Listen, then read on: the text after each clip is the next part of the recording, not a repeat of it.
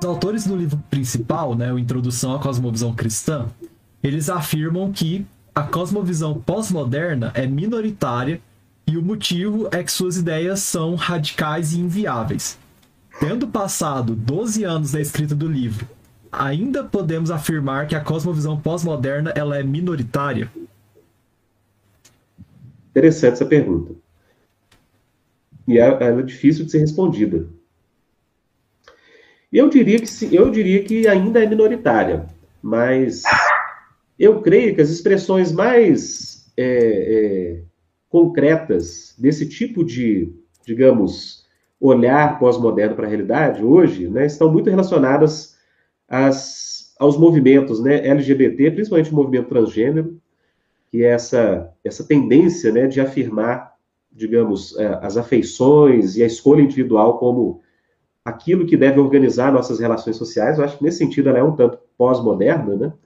É, que, por exemplo, interpreta a sexualidade humana como construção social, então não existiria masculino e feminino, e as políticas de identidade, né, gente, que a gente tem visto, e acho que são expressões muito é, pós-modernas nesse sentido, né, de você construir o discurso de legitimidade a partir da experiência de um grupo específico, né, daquela narrativa específica. Acho que isso tem muito a ver com pós-modernidade.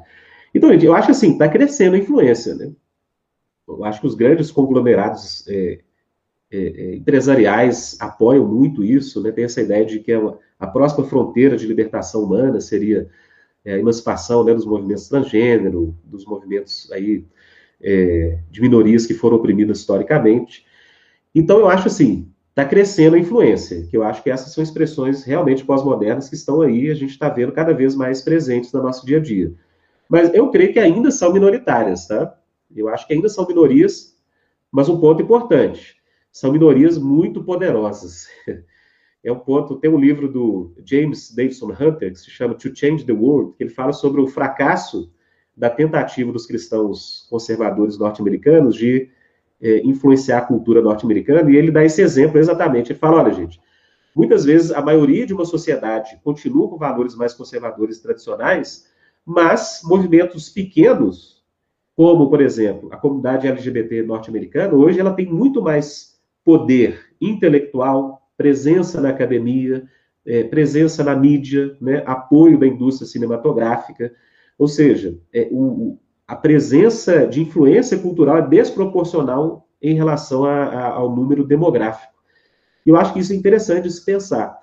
Então, assim, eu diria que ainda é minoritário. Né? Então, por exemplo, a maioria dos brasileiros não crê nisso, que é, masculino e feminino é socialmente construído, ou que eu, eu não teria possibilidade de falar ou dar uma opinião sobre a questão do racismo, né, que é a questão do lugar de fala. Mas a gente vê que cada dia mais esse tipo de discurso que tem relação com a pós-modernidade, ela é mais influente. Mas eu diria que em termos de presença assim, social, ainda é minoritário. E nesse mesmo sentido, sim, tem uma outra pergunta que vai quase que complementar essa primeira, que é a pergunta da Olivia, que ela pergunta, então, na sua opinião, qual seria a cosmovisão dominante atualmente que mais influencia nossa sociedade?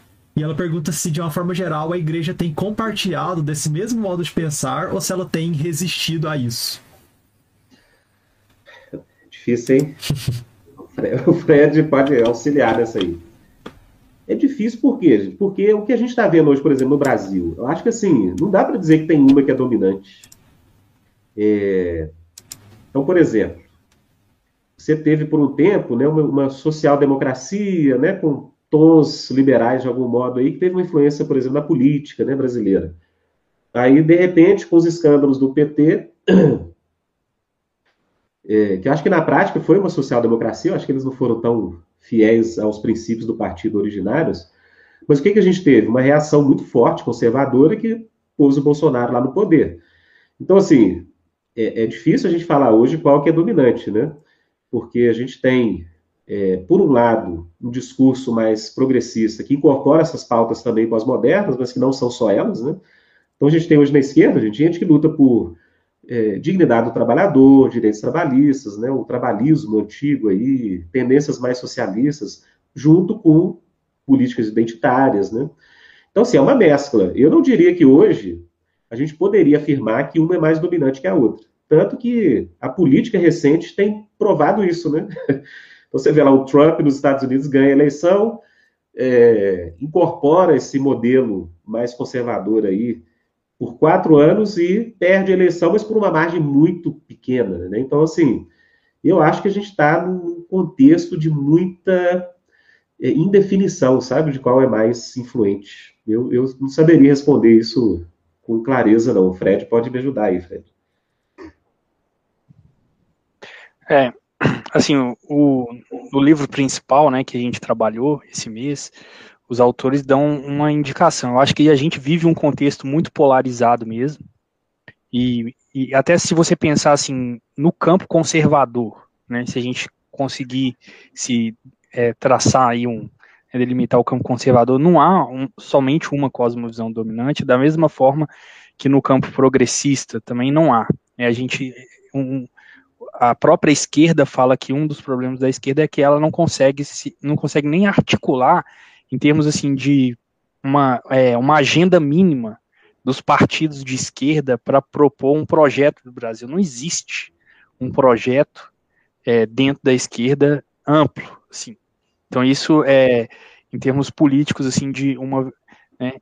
Então acho que de fato é difícil falar. Agora, os autores eles apontam que, por exemplo, a questão do consumismo, eu acho que independente aí, por exemplo, essa visão muito atomista, né, da, da, sociedade humana, essa, essa questão muito individualista, essa perca, né, essa perda aí da, da noção de, de comunidade, da noção de que a sociedade ela é real, de que a família ela é, ela é, é uma instituição né, que tem é, uma estrutura real, não é só uma construção, né, a gente, é, então eu acho que isso aí se, talvez seja a cosmovisão dominante, a questão do individualismo, que dá embasamento para o consumismo, que dá embasamento para as políticas de identitárias, que dá embasamento para o liberalismo econômico, então, é, e que não é uma visão cristã Sim. do ser humano, da sociedade, etc. Não concordo, Fred. Acho que por trás dessa disputa atual tem um, pano de fundo maior aí que tem muito a ver né, com a ideologia do progresso, com essa fragmentação social, o lugar do indivíduo, o consumo. Não, de fato. Ela não é muito bem articulada, né? Assim, enquanto uma Sim. visão de mundo, mas de fato a influência no todo acho que continua dominante. Tanto que as esquerdas, né, brasileiras sempre tiveram que meio que se dobrar a esse discurso para ter também um tipo de presença social, né? seja do PSDB, seja do PT, assim por diante.